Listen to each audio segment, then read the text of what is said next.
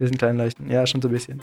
Wir sind eigentlich schon leuchten, aber wir sind halt noch klein. Klein, klein, klein, klein, klein leuchten. Kleinleuchtenkonzert. Kleinleuchtenkonzert. Sie reden über die Stars. Zwei Labertaschen. Quatschköpfe. Quatschköpfe. Der beste Podcast. Aber sie sind auf alle Fälle lustig. Also meistens. Hallo Deutschland und herzlich willkommen zu Kleinleuchtenkonzert. Wir sind Sandesh. Und Nico und das war jetzt weird. Ja, ich wollte nur mal Hallo Deutschland sagen, weil das Radiomoderatoren immer gerne sagen und ich finde, es hat so ein, ich finde, es hat so einen 9.14 Uhr Vibe in SWR 3. Ja, vor allem, wenn die, wobei SWR 3 war der meistgehörteste Sender 2019. Du musst ja erst so sagen, SWR Echt? 4 Tübingen oder so. SWR hören 4 bestimmt- Tübingen. Das hören bestimmt die zehn Rentner in ihrem Auto oder so. Dann Aber haben, die sagen doch nicht Hallo Deutschland, oder? keine Ahnung, die sagen wahrscheinlich Hallo Tübingen. Hallo Tübingen. Ich finde, Hallo Deutschland ist irgendwie so ein, so ein interessanter, interessanter Satz, weil der, der assumed so viel, so, weißt du? Dass ihr halt Gehst ganz Deutschland aus? zuhört, so, ne? Ja, ja, genau. Aber, aber auch gleichzeitig, dass sich alle als Deutsche identifizieren, die dir zuhören. Oder? Oha, Oder? sind Radiomoderatoren rassistisch? wir wollen heute nicht politisch werden. Nicht, nee, nee, wir haben dafür so extra einen Experten eingeladen. Ähm, Nee. Ja, und äh, Hello Houston, nein, Spaß. Nee, also in diesem Sinne herzlich willkommen zur neuesten Folge. Es geht heute um sehr viel dies und das. Man könnte unsere Folge ähm, Mixed Bag nennen. Ja. Äh, das hatten wir mal als Englischvokabel, glaube ich sogar. Ah. Es gibt auch so Ähm, Doggy Bags.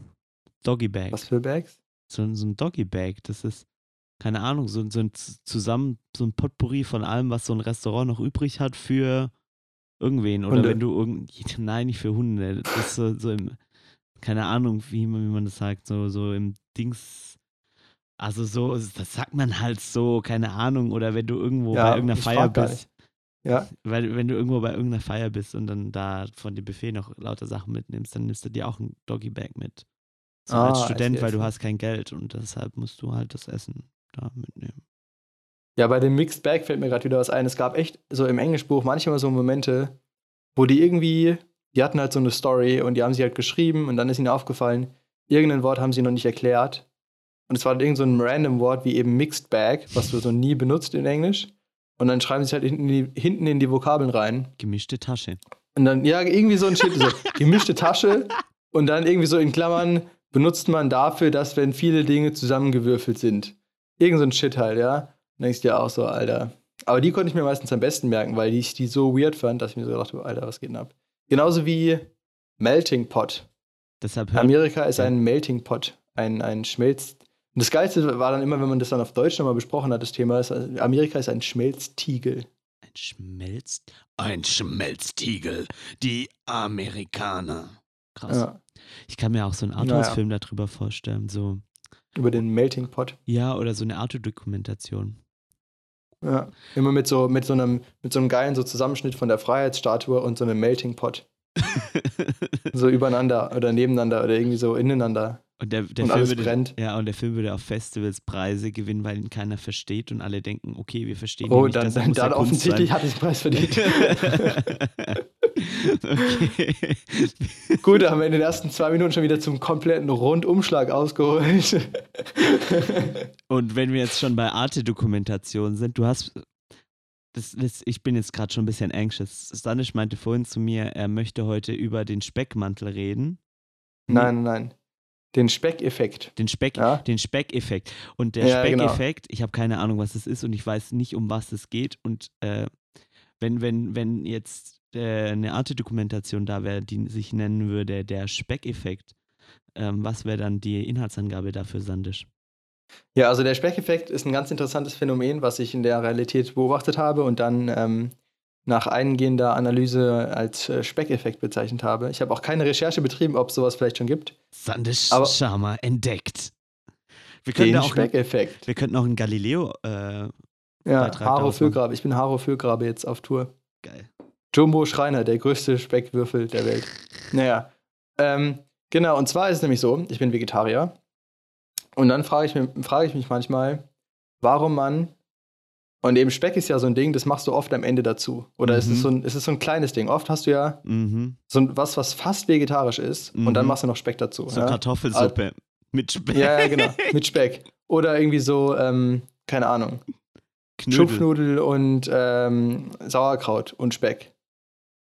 Und Ja. irgendwie so, also dann denke ich mir so, okay, wenn du, wenn du wirklich schon so fast was Vegetarisches gekocht hast, warum machst du auf dem letzten Meter dann noch, dann noch doch Fleisch dazu, weißt du? Vor allem, wenn du dir so Fertigdosen kaufen willst, mache ich auch echt nur für Festivals. Aber wenn, dann stehst du da und es gibt nichts Vegetarisches, weil überall auch immer noch so ein bisschen Speck zumindest hinzugefügt wurde. Auf jeden Fall hat mich das ein bisschen aufgeregt und ich mir so gedacht, Alter Leute, ihr, ihr ganzen Fleischnazis, was geht eigentlich ab? und dann habe ich mir Spaghetti gemacht und Parmesan drüber gemacht. Und das ist ja im Endeffekt genau das Gleiche. Das ist stimmt. nämlich auch ein veganes Gericht und machst auf dem letzten Meter halt noch Käse drauf. Ja, Und ähm, dann habe ich, ähm, genau, und eben auch so, auch Milchprodukte kann man ja auch, ähm, sind ja auch gar nicht so legit, wenn man mal drüber, also biologisch sicherlich schon vertretbar, aber so wie die Kühe da oft gehalten werden und dass die, äh, denen das, ähm, also den, den, den Kühen wird ja das Kalb weggenommen und das Kalb verhungert auch oft, weil es halt auf dem Markt nichts wert ist, weil es halt Milchkühe gibt und eine andere Art sind die Fleischkühe und na, schlimme Dinge passieren in der industriellen Massentierhaltung. Äh, Grüße übrigens raus auch an den Tönnies, bei dem irgendwie 700 Leute positiv waren, Corona-positiv, diese Woche. ja, und weshalb, Ähm, weshalb, weshalb dieser ganz, dieses ganze Dorf und diese ganze Gegend jetzt wieder gefühlt im Lockdown ist und Ja. alle Eltern wieder ihre Kinder zu Hause haben und so. Ja, auf jeden Fall kommen wir zurück zum Speckeffekt. Der Speckeffekt ist, wenn du ähm, aus einer Speise, die, äh, die die Nahrungsrichtlinien einer bestimmten Ernährungsart erfüllt, auf den letzten Meter diese dann doch noch verletzt, indem du eben zu veganen Spaghetti mit Tomatensauce auf den letzten Meter noch Parmesan machst. Mhm. Und vor allem, ich liebe halt auch Parmesan und Schafskäse. Ich könnte es halt überall draufschmeißen. Und das ist halt genau die Logik, warum ich, also ich, genau das mache ich auf der einen Seite und auf der anderen Seite verstehe ich nicht, wie Leute überall Speck draufschmeißen. Und deswegen habe ich mir dann so gedacht, hm, Aber ich finde, als, als, als aufgeklärter Vegetarier, also, wenn- ich, ich, also, also wenn du, wenn du so Fleischesser bist, dann kannst du ja sagen, so, ja, ist mir alles scheißegal und also äh, Umwelt, ich scheiße Ja. auf Umwelt und pipapo. Und dann kannst du so deine Meinung richtig vertreten, indem du jeden Tag deine 10 Millionen Wurstpackungen isst und dann morgens dir einen Steak anbrätst zum Frühstück. ja, morgens direkt zum Frühstück. Und am besten ein Steak für 50 Cent von Aldi, Lidl, Netto, whatever. Und äh, als Penny. Veganer bist du also an dem anderen Extrem, wo du sagen kannst, ja, ich kümmere mich voll um die Umwelt und äh, ich esse gar nichts besten noch. tierisch und kaufe völlig unverpackt ein und ich mache ernährungstechnisch eigentlich alles richtig, was man sozusagen Umwelt-, äh, Klimabilanztechnisch richtig machen kann. Und als Vegetarier bist du da so voll in der Mitte und die meisten entscheiden sich ja aus irgendeinem Grund dafür und sind halt auf der einen Seite so voll ab und zu in dem Schussfeuer von denen, die sagen, ich lasse mir mein Fleisch nicht wegnehmen und auf der anderen Ja. Seite von so äh, von, von Veganern, die dann sagen, ja, aber warum lebst du denn nicht vegan und hier und die, den Kühen geht's auch schlecht und sowas und dann bist du so, ja, ich weiß, aber jetzt bin ich irgendwie wieder wie der Fleischesser, der halt irgendwie dann doch sein Speck drauf haben will. Ja, dann denkst du ja auch so, irgendwie, ja, eben, richtig scheiße. da, ja, ja. Ja, mir ist das neulich ganz kurz, ganz kurze Geschichte im, in einem Restaurant auch passiert. Ich, ich dachte, ich spinne. Ich, ich scanne halt immer schon direkt zu irgendwo vegetarische Ge- Gerichte durch und dann, Mhm. dann bist du ja auch viel, viel schneller, weil es so wenig gibt. Meistens. Christ in Vegetarian. und dann stand da, das war halt so ein Restaurant, ich glaube, die haben guten Fisch. Also die haben irgendwie bei sich selber so einen Fischteich oder keine Ahnung was. Und dann Mhm. stand da aber so bei vegetarisch äh, äh, ve- veganes Curry, also wo die halt nur so Gemüsecurry und so, so Quinoa-Zeugs gemacht haben. Und dann hatte, Mhm. ich, hatte ich da Lust drauf, habe das bestellt, ich war mit meiner Family weg. Und dann äh, meinte ich so, ja, für mich bitte das Curry. Und dann kam das an und dann krieg ich so eine Schüssel Curry und dann so eine Riesenplatte, so ein, so ein Lachssteak, whatever. Und ich mag halt auch gar keinen Fisch. Und dann war ich so, what, what just happened here? Und dann, also ich war halt mit meiner kompletten Familie weg, deshalb haben die sich das dann aufgeteilt. Aber daraus habe ich mitgenommen, egal ob du denkst, dass es das einzige mögliche Gericht ist und die genau wissen, was es ist, sag immer, frag erstens immer nach, ob das vegetarisch ist oder sag das vegetarische Curry oder sonst was. Ich dachte, ich Ja. spinne. Ich dachte, ich spinne. Ja, sowas hatte ich auch schon mal irgendwie. Da, also in Singapur gab es das auch mal. Ähm, ja, da bin ich mit irgendwelchen Leuten essen gegangen und dann meinten die so, ja, das, das kannst du nehmen, das ist irgendwie eine Kartoffelsuppe, das ist vegetarisch. Und dann haben die da auch irgendeinen Shit reingeworfen. Speck. Na, ja, so, das geht ab. Nee, nicht Speck. Irgendwas, irgendwas anderes. Und das Schlimme ist noch, ähm, das ist nicht ganz so schlimm, aber ähm, ich mag ja keine Schokolade und das mag der sonst, also das, niemand auf der Welt mag keine Schokolade, außer ich und irgendwie noch drei andere Menschen. Ähm, zumindest gefühlt. Na, das stimmt. Und das stimmt, da habe ich neulich eine Studie gelesen. ja, Da wurden da alle auch namentlich mit Adresse Ah, genannt. ja. Da, kann man dann direkt die Morddrohung an, an hinrichten. Äh, an, an sie richten. An sie richten. Besser. An sie richten. Ähm, genau, und dann war ich in Singapur und wir wollten so Pancakes bestellen und da gab es halt so neun Pancakes ohne Schokolade und drei, nee, andersrum, neun mit Schokolade und drei ohne Schokolade. Und ich habe mich halt für einen ohne Schokolade entschieden. Und dann war der Speck drauf. Und dann haben sie am Ende noch Schokosauce drüber gemacht. Und ich war so, Bro, nein, ich habe mich extra dagegen entschieden. Come on. Und vor Weil, allem, ja. ja. Und mir hat mal einer erzählt, ähm, weil in Indien zum Beispiel ist es ja relativ üblich, vegetarisch zu essen, aber in China so gar nicht. Mhm. Und ähm, es war eben so ein Inder, der meinte, er war mal in China und wollte halt vegetarisch essen und es funktioniert da kaum, weil die denken halt, wenn du sagst, du hättest gerne was Vegetarisches, dass du quasi kein Geld, kein Geld hast, Fleisch zu kaufen. Und da sagen sie, nee, nee, kein Stress, wir machen dir kostenlos Fleisch dazu. Oh nein. Und dann, oh nein. also echt ein Struggle anscheinend. Ja, aber das, ich, also ich finde, das ist, also man, man, man wird ja schnell irgendwie als militanter Vegetarier abgestempelt oder als militanter Veganer. Ja, Es mag ja Leute geben, die so sind, aber ich würde sagen, das ist äh, im 0,1 unter 0,1 Prozent Bereich der Leute, die dann so belehrend immer sind am Tisch. Und der Rest ist halt einfach nur beim Essen bestellen. So wie ich es gerade vorhin gesagt habe, eigentlich solltest du das einfach, einfach immer sagen, einfach um sicher zu sein, weil am Ende ist halt scheiße, du Mhm. bekommst dein Essen, hast Hunger und dann kriegst du irgendwas, was du nicht willst. ja. Und ja, und dann wirst du direkt als militanter Vegetarier abgestempelt. Aber worauf ich raus wollte, es ist auch gut sozusagen, das einfach immer dazu zu sagen, weil dann geht das in das Bewusstsein von den Kellnern, dann auch in das Bewusstsein von den Restaurantchefs, whatever. Weil wenn der Kellner dann sagen muss, "Hm, ja, nein, ist jetzt nicht vegetarisch und das war ein Struggle, dann bleibt es dem im Kopf. Mhm. Und dann. Man muss die Leute einfach, man muss, die müssen sich halt unwohl fühlen, ne? Das ist einfach wichtig. Ja, also, un, un, nein, Nein, nein, nein, also, nein, ich, ich habe ja selber mal gekellnert. Die sollen sich richtig mies fühlen, wenn sie dieses Aas da auf den Teller stellen.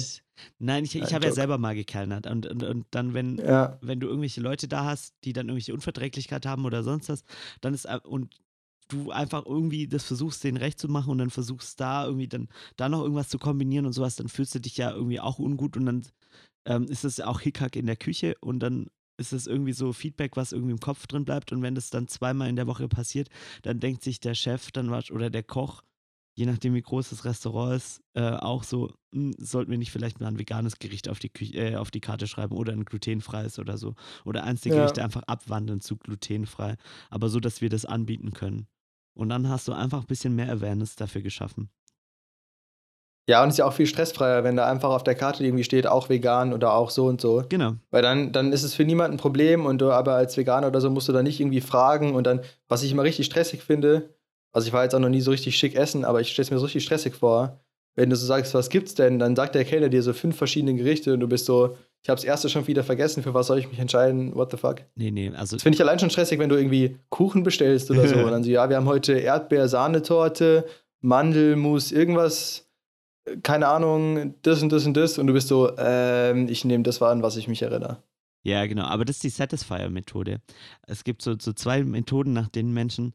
Oh, das habe ich dir sowieso gesagt. Wir, wir machen mal eine Folge. Ich, ich lese, aber erst wenn ich das Buch fertig habe. Ich lese gerade ein richtig gutes Buch von einem Psychologen, ähm, der das Institut, das beim Max-Planck-Institut in Berlin, das Institut für Risikoforschung leitet. Und der beschreibt in seinem Buch so in einem Kapitel darüber, wie die Menschen ihr Essen auswählen. Und dann gibt es, er beschreibt so zwei Typen. Es gibt bestimmt noch mehr, aber so zwei Grundtypen. Es gibt die Maximizer und die Satisfier.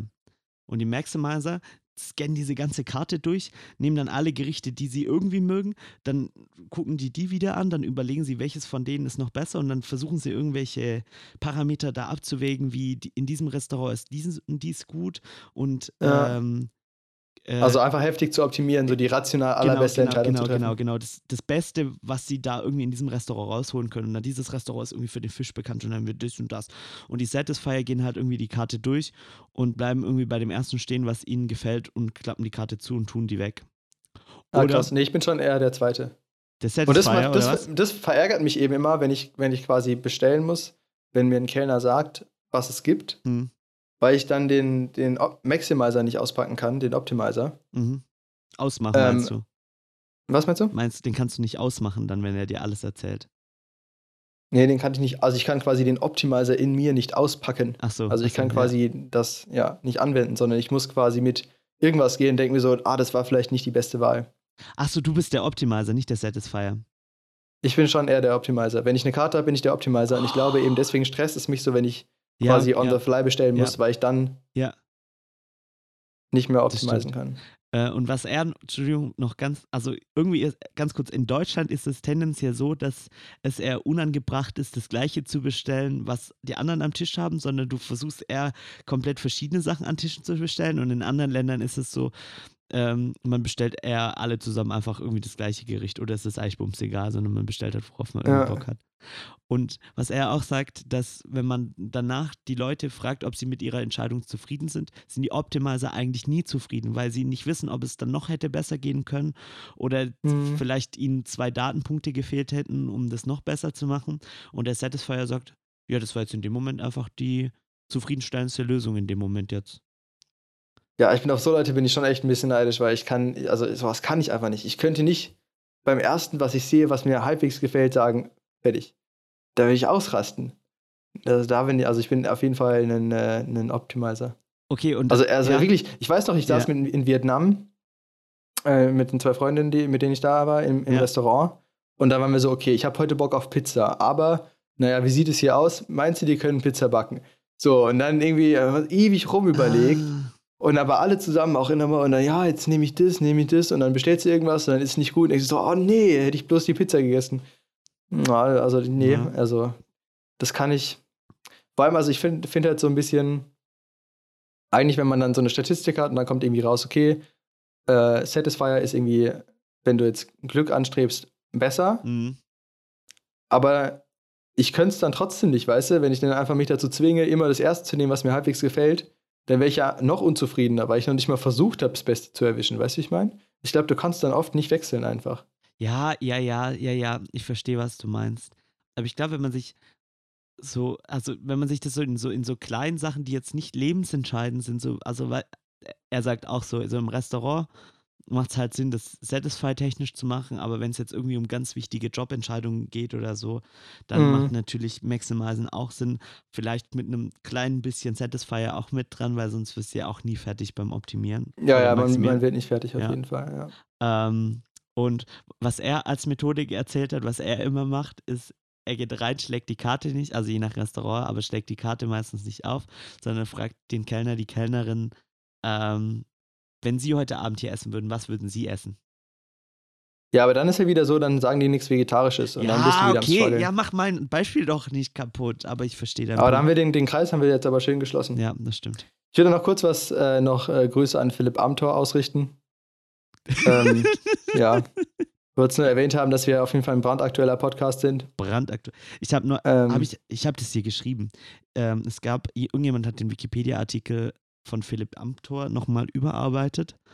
Ich sag extra Ah, ja. überarbeitet und hat reingeschrieben, Philipp Amthor, bla bla bla, hm, hm, hm, geboren, hm, hm, hm, ähm, ist ein deutscher Lobbyist für die Firma so und so, ich weiß die Firma gerade nicht mehr, und ist nebenbei als Parlamentarier im Bundestag tätig.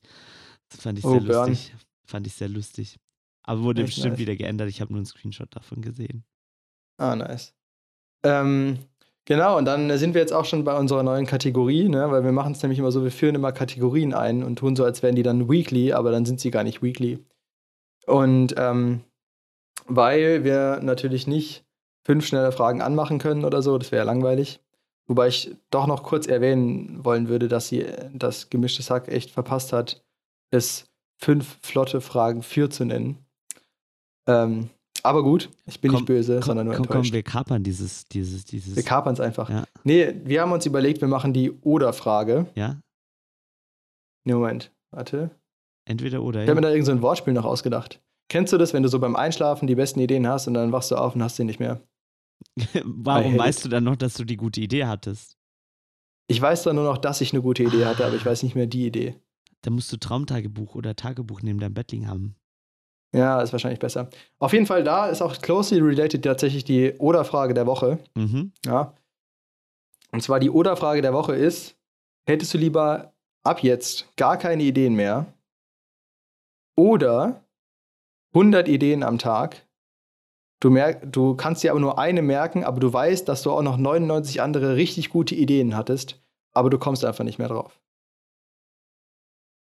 Jetzt würde ich ganz kurz einen Hint auf unsere Dilemma-Fragen-Folge machen. Und ich würde jetzt die Frage direkt beantworten und im Nachhinein begründen, was man nicht machen soll, wenn man in einem Bewerbungsgespräch für irgendwas sitzt.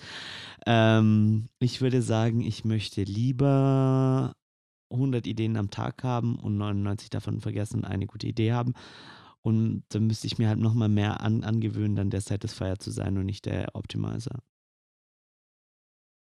Okay, also lieber, lieber die ganzen Tag so ein, so ein unzufriedengestelltes Gefühl, aber dafür immerhin Ideen. Ja. Oder, oder Okay, bist du, Moment, Moment, Moment, ich möchte möcht deine Frage nochmal kurz ein bisschen erläutern. Ähm, wenn du dann aber gar keine Ideen hast, Ja. weißt du dann, dass du gar keine Ideen hast oder bist du zufrieden mit deinem Leben? Weil das ist ja auch dieses, Nee, nee, du weißt schon, dass du halt keine Ideen hast. Aber jetzt Ist nicht halt so direkt. Aber du weißt halt so, deine Freunde haben halt immer krank viele Ideen und du denkst dir so, ja, mir ist jetzt irgendwie die letzten paar Jahre gar nichts eingefallen. ja, okay, das ist aber traurig. Nee, dann, dann will ich, dann möchte ich nur das, was ich gesagt habe, das fand ich gut. Okay. Weil es, es ist ja auch so, wie heißt das dumme Leben glücklicher? Weil sie, Ja. Ja. Aber es ist auch ein bisschen so eine Homo economicus-Fragestellung, ne? Weil es gibt ja diese Theorie, dass, ähm, dass man quasi als Mensch immer wirtschaftlich handelt, also dass es immer okay ist, wenn es wirtschaftlich positiv ist. ja, Aber da gibt es ja zum Beispiel Studien, wenn ich jetzt 100 Euro bekomme und ich muss sie zwischen uns aufteilen und du musst es akzeptieren und wenn du es nicht akzeptierst, bekommen wir beide nichts. mhm. Ja? Aber das ist quasi das Setup. Und dann haben sie halt rausgefunden, klar, wenn ich dir jetzt einen Euro gebe und du ein Homo economicus bist, das heißt, dann würdest du Ja sagen, weil ein Euro ist besser als kein Euro. Aber Menschen sind halt nicht so, sondern du würdest Nein sagen, weil du findest halt sau mies, dass ich 99 Euro nehme und du einen bekommst. Mhm. Und deswegen, ich glaube, so zwischen 40 und 60 pendelt sich das ein. Ah, nicht, nicht schlecht. Ja. Das ist spannend. Ähm, es gibt auch so, so ein ähnliches, so ein ähnliches Dilemma-Ding, ähm, was sich äh, auch auf, auf die Klimadebatte ganz gut anwenden lässt. Das äh, ist irgendwie so, ein Dorf hat halt eine Wiese, eine, eine große, wo alle ihre Tiere drauf grasen lassen können. Aber man kann Ich glaube, die hatten wir schon mal im Podcast, hatten oder? wir die schon mal? Nee. also, die kommt mir total bekannt vor. Aber erzähl sie nochmal ganz briefly. Aber die kommt mir mega bekannt Ja, vor. ja, nee, aber wir hatten die noch nie im Podcast. Also ein Dorf hat eine Wiese für, für alle Tiere, die jeweils in dem Dorf, also alle Kühe oder Ziegen, whatever, was die Dorfbewohner so haben. Das Problem ist, wenn alle sozusagen dauerhaft ihre Kühe und äh, Ziegen und whatever da drauf grasen lassen würde, dann wäre das, die Wiese halt innerhalb von ein paar Monaten abgegrast. Deshalb muss man da mit einem Plan da drauf gehen und diese Wiese so entsprechend ähm, bewirtschaften mit den Tieren, dass die nicht eskaliert. Aber dann, wenn halt Leute dann heimlich mit ihren Tieren nachts da drauf gehen und die abgrasen lassen, dann ist halt für die anderen auch nichts mehr übrig, was halt auch kacke ist. Und da muss man irgendwie irgendwas finden, was, wir, was für alle okay ist. Oder man geht halt zum wenn sich nächsten Leute Dorf. an Regeln halten halt, ja. ne? Oder man geht halt zum nächsten Dorf und ähm, Macht dort die Wiese kaputt. die Wiese kaputt. wie, wie die Industriestaaten das machen. Ja, da gibt es auch so eine interessante Analogie, dass irgendwie die USA und äh, Russland quasi in einem Auto auf der Autobahn aufeinander zufahren mit irgendwie 100 km/h.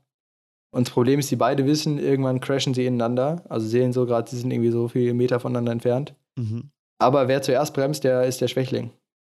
Klar. Oder wer ausweicht. Na, ist schon so eine echt dumme Pattsituation. Aber das Und es ist echt ziemlich lächerlich, dass man, ähm, dass sowas, glaube ich, echt schon eine Auswirkung auf die internationale Politik hat. Ja, schau dir mal Trump an. Ähm, Trumps äh, Gut, meinst du, wir können noch über den Survivorship Bias reden oder passt das nicht mehr rein?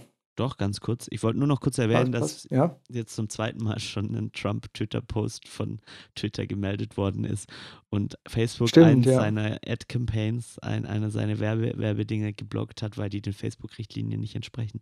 Es freut Ja, mich weil so da auch sehr. einfach Nazi-Symbole drin waren. Ja, es, aber es freut mich einfach so sehr, dass, dass, dass da jetzt Gegenwind kommt von den sozialen Medien.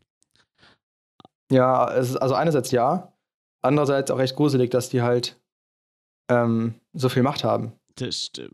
Also weil Mark Zuckerberg sollte es nicht entscheiden dürfen, was wir sehen und was nicht. Das ist ein anderes Thema für eine andere äh, Post Folge. Podcast-Folge. Das stimmt. Okay, der Ja. Survival-Dingsbums. Survivorship Bias. Und zwar äh, erzähle ich einfach diese Woche, also ganz kurz, ihr könnt euch ein YouTube-Video dazu anhören, das steht auch in den Show Notes. Mittlerweile ist es so, dass, ähm, dass es quasi so einen Link gibt auf unsere Webseite und dann könnt ihr nochmal alles anschauen, was da für, für Links dahinter stecken. Ähm, und zwar gibt es ein ziemlich cooles Video, wo einer eben erklärt, dass die im Zweiten Weltkrieg halt ähm, mal so eine Statistik erstellt hatten von den Flugzeugen, die sie hatten, wo da überall Einschusslöcher waren. Und dann ist so die Frage, wo sollen sie das Flugzeug verstärken? Da, wo die Einschusslöcher sind, klingt ja erstmal ziemlich logisch, aber turns out ist nicht so schlau, weil die Flugzeuge, bei denen man das überhaupt messen kann, sind Flugzeuge, die es wieder zurückgeschafft haben. Mhm. Das heißt, ähm, eigentlich müsste man es da verstärken, wo es sozusagen keine Treffer gab, Mhm. weil dort haben sie es offensichtlich nicht zurückgeschafft, weil es gibt nichts, was. Also die Flugzeuge wurden mehr oder weniger überall getroffen, so nach dem Motto. Und ähm, genau, das finde ich ganz interessant, zum Beispiel auch bei so YouTubern. Äh, jetzt kommt direkt der Metatransfer. Bei so YouTubern, die erfolgreich sind, dann ist es ja immer so, okay, ich habe mich halt angestrengt und jetzt bin ich erfolgreich. Ich habe irgendwie meinen Job gekündigt, mein, mein irgendwie meinen ähm, Traum gelebt, ja, ich habe mich irgendwie selbstständig gemacht, jetzt 24-7 in YouTube investiert oder in was auch immer, in Musik und so weiter und so fort. Ja. Und jetzt habe ich es geschafft. Und das Problem ist, dass man dann denken könnte, dass genau wenn man das macht, dass man es dann auch wirklich schafft. Aber es gibt ja auch Leute, die es genau das Gleiche machen, es aber nicht schaffen. Aber von denen hörst du natürlich Ja, nichts. ja.